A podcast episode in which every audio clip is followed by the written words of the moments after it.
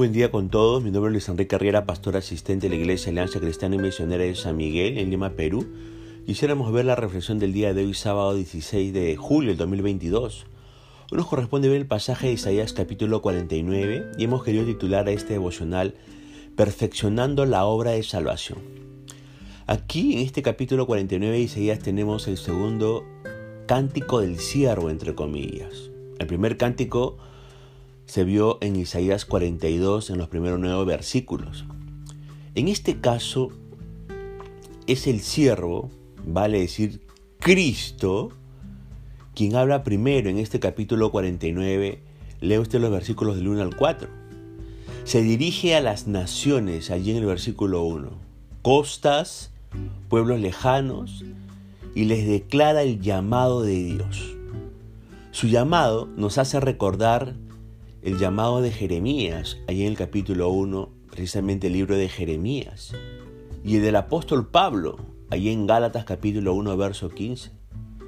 Solo que en el caso de Cristo, su, entre comillas, llamado, se remonta a la eternidad. Lea usted 1 Pedro capítulo 1, verso 19 al 20.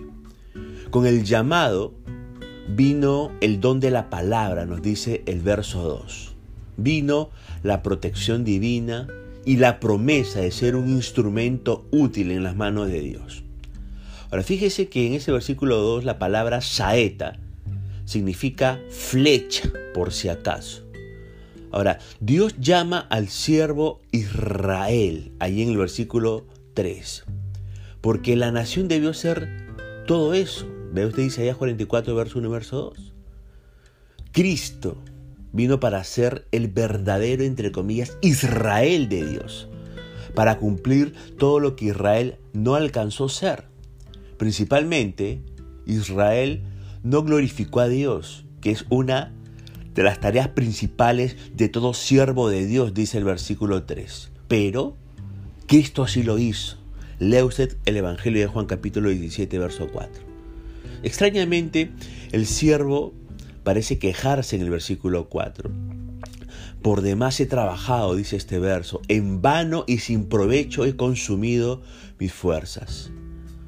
La nación de Israel no pudo decir eso. ¿Por qué? Porque ellos no habían trabajado. Estas palabras reflejan quizá el hecho que al fin de sus tres años de ministerio del Señor Jesucristo aquí en la tierra, el Señor tuvo poco, entre comillas, fruto de todo su trabajo. Sin embargo, Él declara su confianza en Dios en ese verso 4, porque dice, pero mi causa está delante de Jehová y mi recompensa está con mi Dios. Él sabe que al final habrá una cosecha espiritual como vamos a ver en Isaías capítulo 53 más adelante. Ahora yo pregunto, como como una reflexión a la altura de este devocional. ¿Siente que no hay mucho, fruto de todo lo que usted hace en su familia e iglesia? ¿Percibe eso en su vida? ¿Cree eso? ¿No hay tanto fruto como lo que usted esperaba, ya sea en su familia o en su iglesia? Mire, tiene que confiar en Dios y esperar su tiempo, el tiempo de Dios, para, entre comillas, la cosecha. Lea el Salmo 126, versos 5 al 6. Pero siga trabajando, siga trabajando, siga trabajando, como dice 1 Corintios 15, 58.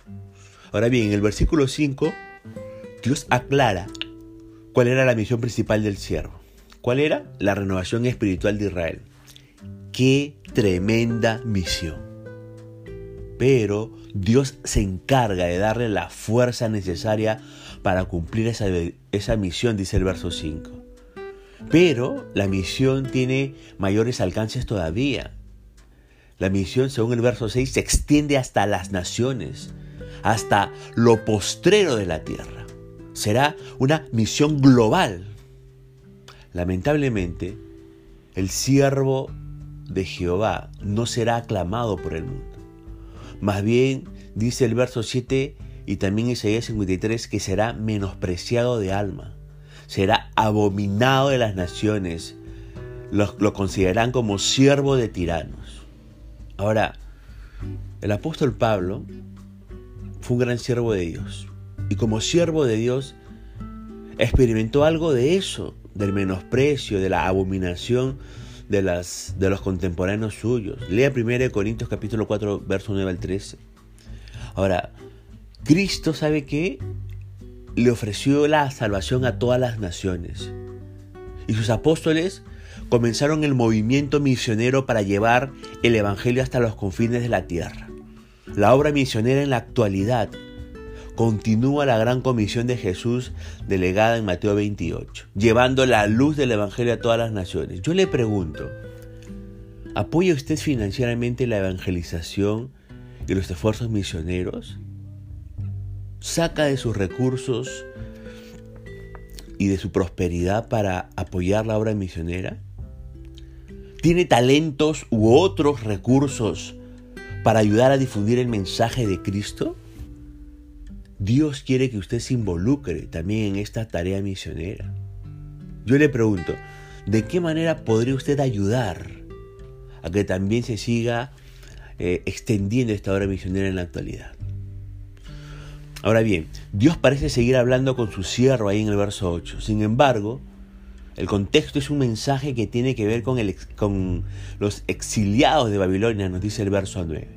Eso indica que hay una relación estrecha entre el siervo y el profeta Isaías. El profeta, mire, representa o simboliza al siervo de Jehová. Vea Isaías 61.1.3. Recordemos también Isaías 8.18. Ahora, ese verso 8 nos habla de el día de la salvación, entre comillas. Es el día en que los exiliados en Babilonia serían puestos en libertad y permitidos volver a Jerusalén, nos dice el verso 9. La, entre comillas, tierra y las, entre comillas, asoladas heredades son la tierra de Canaán, que Dios había dado a su pueblo como herencia, pero que quedó desolada durante el cautiverio babilónico. Dios promete no solo soltar a los presos, entre comillas, sino protegerlos cual ovejas en el camino de retorno a Jerusalén. Lea los versículos 9 al 11. Y eso se cumplió, ¿sabe qué? En los tiempos de Esdras. Lea Esdras capítulo 7, versos 6 al 9 y 8 y capítulo 8, verso 21 al 23 y el versículo 31. Ahora, qué preciosas son las palabras del versículo 10 en su segunda parte.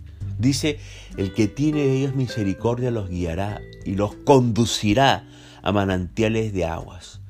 No solo tiene que ver con los exiliados que volvieron a Babilonia, este versículo, sino que podemos aplicarlas a la experiencia de los creyentes del siglo XXI y de los creyentes a lo largo de su peregrinaje por este mundo. Como, entre comillas, peregrino, dice 1 Pedro 1.1, podemos contar con la entre comillas, misericordia de Dios. Podemos contar como peregrinos que somos en esta tierra su dirección y su provisión espiritual, porque habla ahí de manantiales de agua. Vea usted las promesas en el Salmo 23. Ahora, la salvación de Dios se extiende, dice, hasta la eternidad. Apocalipsis 7, del 6 al 17 lo dice. Dios, dice el verso 12, traería a los exiliados de todas partes, de lejos, del norte, del occidente, de la tierra de Sinín, es la repetición de la promesa hecha en Isaías 43, 5, 6. Ahora, algunos dicen que Sinín representa el sur, o sea, a Egipto. Otros dicen que representa el lejano oriente, la China. El profeta anima aquí en el verso 13 a los cielos y a la tierra a irrumpir en alabanza a Dios por su gran obra de salvación. La salvación de Dios consiste, ¿sabe qué? En su consolación, vea Isaías 41, pero también en su misericordia, como leemos aquí en el versículo 13 en su segunda parte. Ahora yo le pregunto algo, también a la altura de este devocional. ¿Ha experimentado la salvación de Dios? Colosenses 1.13 se ha hecho realidad en su vida. ¿Está disfrutando la dirección y la provisión de Dios en su vida. ¿Es Dios quien dirige su vida? ¿Es Dios quien está proveyendo en este tiempo? Le pregunto más, ¿está bebiendo de sus manantiales de agua? Lea lo que dice Juan 7, 37, 39. Todo el que tenga sed, venga a mí, dijo Jesucristo. Bien, ahora, ante la promesa de la salvación de Dios, la ciudad de Jerusalén se muestra incrédula y dice en el versículo 14, me dejó Jehová y el Señor se olvidó de mí. Estas son las palabras de una persona sumamente deprimida espiritualmente. A manera de respuesta, Dios alienta a su pueblo, presentándose como una madre que nunca se olvidará de sus hijos, dice el verso 15. A pesar de la dura disciplina que Dios impuso sobre su pueblo durante el cautiverio babilónico, Él no se podía olvidar de ellos, por la sencilla razón que tiene su nombre escrito sobre las palmas de sus manos, dice el verso 16. Ahora, cuando nosotros, como cristianos del siglo XXI, pensemos que Dios nos ha abandonado, debemos preguntarnos si somos nosotros quienes hemos abandonado y olvidado a Dios. Esa es la verdadera pregunta. Porque Deuteronomio 31.6, ¿qué es lo que dice? Esforzaos y cobrad ánimo. No temáis ni tengáis miedo de ellos, porque Jehová tu Dios es el que va contigo no te dejaré ni te desampararé. Así dice el Señor. Y mire, Dios reitera las promesas de la salvación que él obraría luego del exilio. Verso 17 dice, los edificadores, entre comillas, vendrían rápidamente y los destructores serían expulsados. El verso 18 nos dice que la salvación de Dios hermosearía a su pueblo.